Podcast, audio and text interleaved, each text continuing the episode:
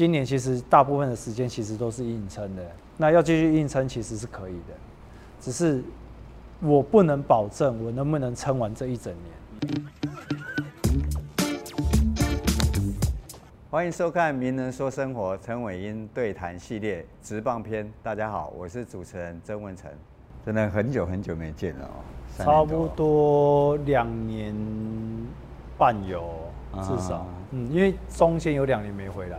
嗯对通常啊，我们在外面，然后可能有些原因没办法回到台湾。对，有哪一刻你是特别感动？我觉得应该是搭飞机吧，要上华航飞机的那个时瞬间这样子，因为这一次是自己大概将近两年没有回台湾，是可能第一次遇到。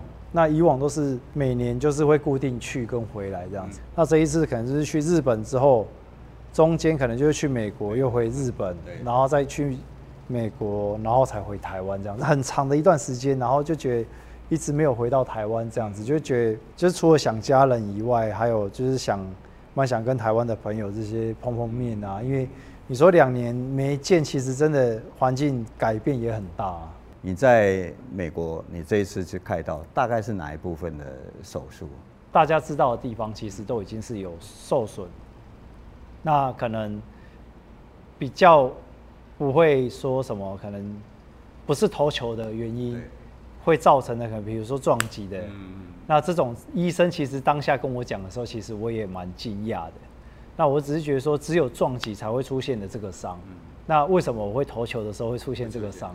那我就觉得说，这当下第一个反应是，会不会是这个医生讲错？嗯所以对医有讲，然后后来又找了日本比较有名的 Skya Sensei，他也有看，然后后来才去美国的 Dr. L. Trash，所以前前后后看了三个医生，然后 Dr. L. Trash 其实也就有一开始就有提到说，如果你要长期延续生涯的话，其实你是可以需要先动手术，然后让它比较快的修复恢复这样子。只是当下自己觉得，我第一就是考虑到第一是球团愿不愿意，第二是因为我跟球队剩下不到呃剩下最后一年的合约。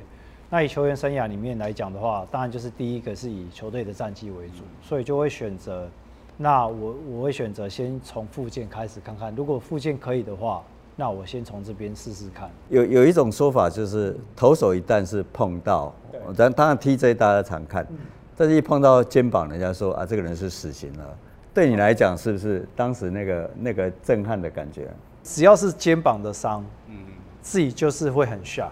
我记得两千零九年那时候肩膀就拉伤了，有一次拉伤过，然后那一次拉伤的时候，自己就觉得说，其实就已经很刺激到自己，说我怎么会受伤在肩膀？那那一次就是比较还好，是一个月后就回到球场上面。可是这一次的时候，在试受伤的时候，其实有一次练习过程中就已经有觉得不太对劲。所以你在准备的时候，开始就会觉得呃，其实是在一场比赛完之后，隔天传接球的时候，那时候就觉得不对劲。短距离的传接球，对，短距离大概一个礼拜的距离，然后觉得不对劲，然后那时候就有停下来，后来也跟球队讨论，然后球队也觉得说，哎、那我们先休息。所以其实那一段时间大概有将近快两个月时间没有比赛，那那一段时间其实已经休息到觉得诶、已经还不错，然后后来也照 MRI 看医生，也都说，诶、你已经好了，就是没有发炎啊，也没有撕裂啊，什么都没有，就是 MRI 照出来都是很正常的。照完之后到回到球场上面投球完之后，感觉都是，诶、这边都还蛮顺利的，这两个月时间，然后在丢复健赛的第二场的时候，已经准备开始慢慢可以拉、拉那个球速上去的时候，就是很莫很奇怪的，就是投出去，然后接到滚地球，就是回击打打回来滚地球这样。接到，就想要也、很轻松的就丢到丢往一垒方向，这样就出局了。就很莫名其妙就接到的时候就丢了，瞬间就觉得诶、就只是丢出去之后就发现诶、我的肩膀好像不是我的了的那种感觉，就好像就丢出去整个手臂就是是很像是软掉那种感觉，然后就觉得诶、这样好像不太对，然后后来想要诶、再丢几颗看看这样子，再丢两颗，丢第一颗的时候诶、还还有差不多一百四十出头，我觉得诶、那再盯一下应该还会再回来一点，应该还好。就后来越丢越慢，越丢大概剩下一百三十四，然后再下一颗一百三十二的时候就觉得好像真的不行了，我就马上跟投手教练就讲，就举手就就赶快叫投手教练过来，就说我这肩膀好像怪怪的，就是丢球完全没感觉。然后再去看另外一个医生，那他只是说，哦，你这个可能是肩胛下肌的一些撕裂伤，那内出血很严重，整个肩膀的骨头位置也都已经跑掉。那我就觉得说，哦，所以是这个积血的问题去挤压、去压迫到，所以才会让自己的骨头位置移位这样子。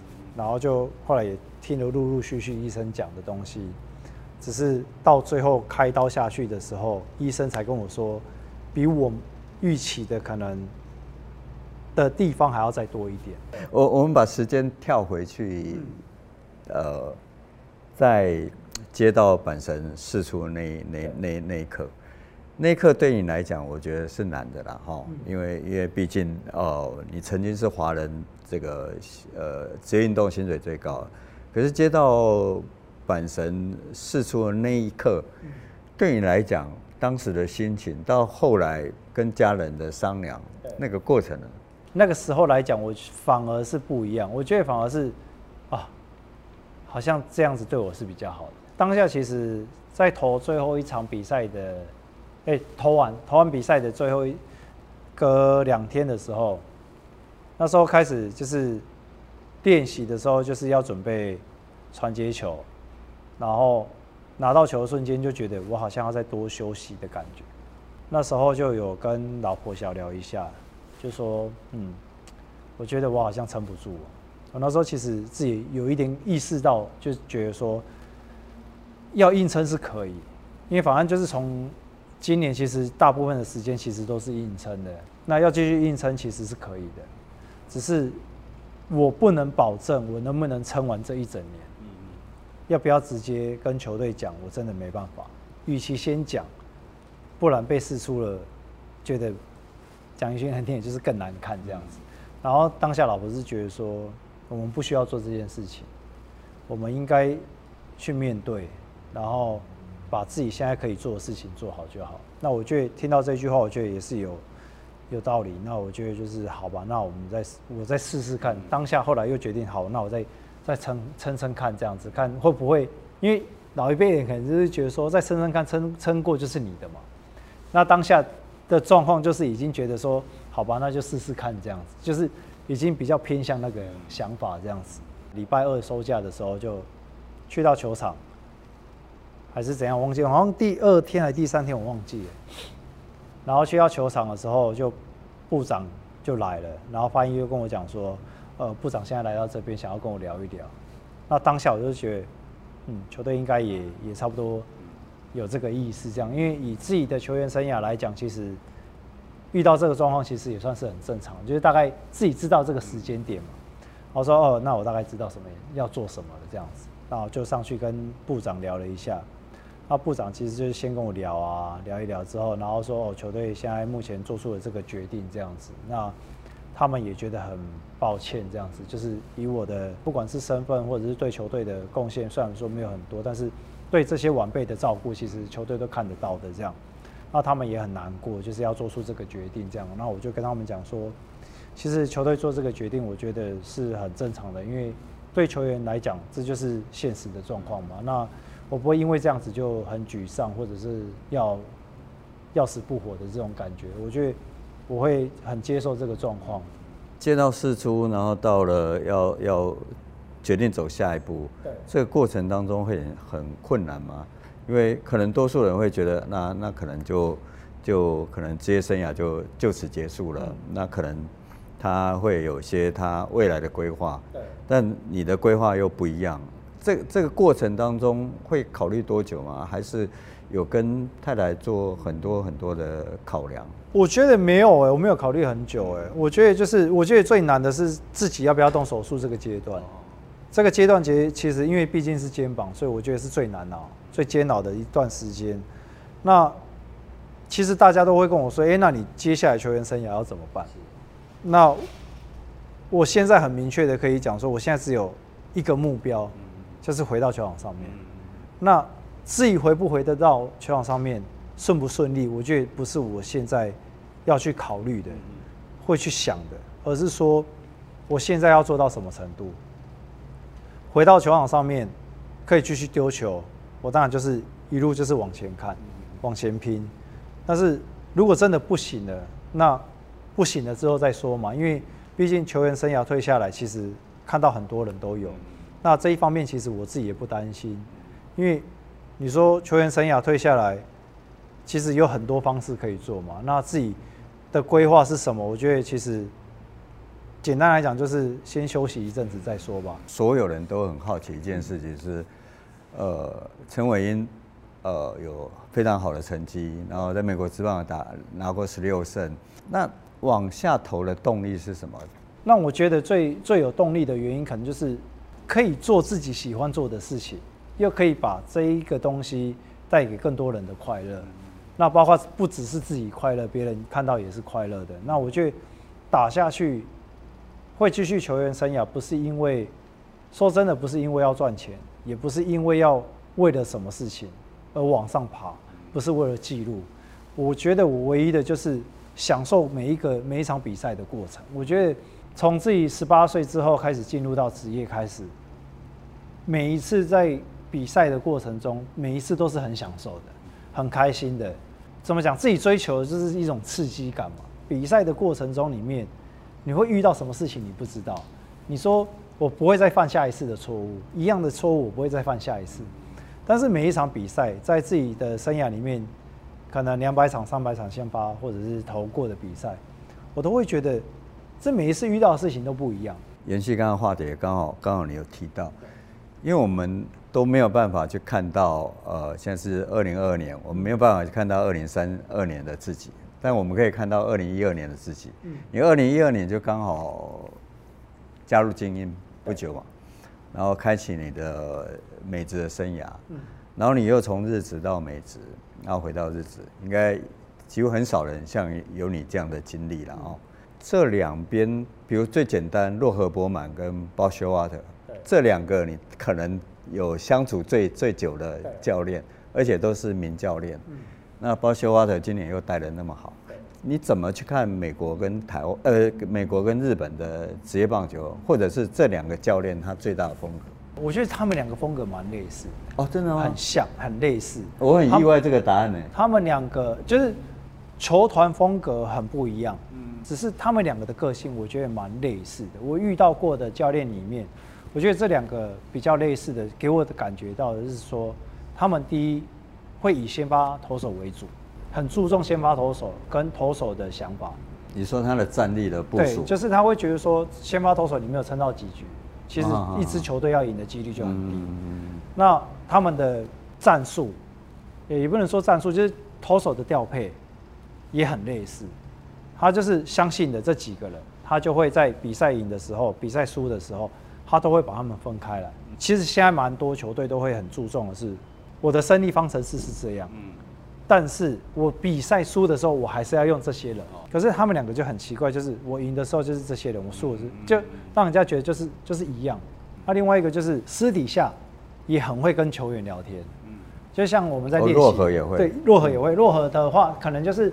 Bug 的话，他是在球场上面，他会去找每一个球员聊天。可是洛河的话，欧奇莱场的话，他是在我们私底下，比如说我们在因为吃饭的时候，那我们在饭店吃饭，那他就会去找很多球员。比如说有一些球员可能就自己去找他聊天。那有时候我们像我们有时候洗澡，或者是因为日本的洗澡喜欢泡澡嘛，然后吃饭的时候在在那种大厅，哎，也不是大厅，就是会有一个宴会，然后。坐在那边，然后很多球员其实不喜欢做一件事情，就是吃饭吃到一半，总教练进来，或者是洗澡洗到一半，总教练进来。为什么？因为他会跟你聊很久。那 Buck Short 他是喜欢跟你聊天，然后看你的状况，然后聊聊你的心情，聊聊你的状况，之后他会应用在球场上面。洛河的话，欧奇尔场的话，他就是他会告诉你你的优势在哪里，你没好好运用，那你就会。失去你的优势，在球场上面你就没办法好。他是有一种告知的那种感觉。对，像洛河就会跟你讲说，一场比赛的输赢就是先发投手，你先发投手表现不好，球队要赢其实很难，这这也是事实。先发投手你没有丢分，比赛就不会输。可是你只要丢一分，比赛就是会输。那你要选择哪一种？你自己要有压力，给自己压力，无形中的压力是什么？可是 Buck 的话，他就会觉得说，你要撑，你至少要撑六局，至少要撑七局，甚至撑到九局结束，我们赢的几率才会比较高。你如果越早被换下来，我们球队的压力就会越大。嗯那所以在这中间里面，你就会觉得只是表达的东西不一样，但是他对先发投手的那种作战理念对作战理念其实是很像。那美国、日本球队文化呢？比如通常大家会觉得美国比较轻松，嗯，练习时间比较短。那日本练习时间就很长，跑步的时间很多。那包括像中日或者是阪神，他们其实就是跑步很多。然后现在慢慢开始有引进一些重量，所以两个的东西我们会说两个的东西加起来差不多是两个小时就好。可是他们两个的东西加起来可能会有三个小时、四个小时的倍增。所以他们就是这一个，就是这一个，重训就是重训，跑步就是跑步。可是美国就会把这两个的重要性是结合在一起。去年进去板神的时候遇到的状况就是，比如说有一一个礼拜会有一天跑长跑，那那一天也要做重量，他们就会跑 pull to pull 的话，大概跑年轻最年轻的那些人大概要跑十六趟，然后十六趟完之后再去做下半身的重量，然后包括你做 squat。或者是做什么？他们 squat 其实也都做到一百四十公斤到一百六十公斤。一百四十。对，然后是做十下，然后要做四组，然后就是还是在很老旧的那种想法做法。那美国，我第一次参加美国诶大联盟集训的时候，春训的时候，我第一次吓到，我真的是用吓到的心，因为我去日，我去美国第一年精英的春训第一年，一跑，然后说春训第一天，好，我们开始要来冲刺，大概三十公尺。我说哇，这三十公尺只有三十公尺，不知道跑几趟这样子，可能要跑二十趟吗？还是三十趟呢？三趟，一第一趟跑去，第二趟回来，然后教练就说：“哎，最后一趟了。”然后我想说：“ 哈，最后一趟怎么可能？”对，我以为听错了，怎么可能？然后翻译跟我说：“最后一趟这样。”我说：“怎么可能？你听错了吧？”跑去，那时候唐明航的那那时候刚好也在，跑去，然后说大家都没有全力冲。我们再来一趟，就是我们真的要就是测秒数这样子，然后我说怎么可能，一定还会有人在追加的，那就真的跑去，就第四趟跑完结束。我说哎，可以啊，你们可以去做重量，你们要做什么可以去做。然后练习春训结束，诶，应该说开始做操时间是九点，练习完真的不夸张，十一点就结束。所以我觉得。韦英至少未来他还要再继续走棒球这一条路，希望早日回到这个球场。但至少你过去这几年，不管是日本、美国看这么多，都是非常大的收获。那最后是不是跟呃支持你的球迷朋友讲几句话啊？好不容易回到台湾了，那呃对球迷朋友有什么话可以说？自己未来还能够继续打几年的？职业生涯自己不知道，但是我会很珍惜接下来的每一年每一个时间。那也希望大家可以在呃算是自己的职业生涯里面的后期这样子。那希望大家还可以继续的为我加油。那也希望也期待接下来的每一场比赛可以投出更好的成绩给大家看。这样。好，谢谢韦英，谢谢大家。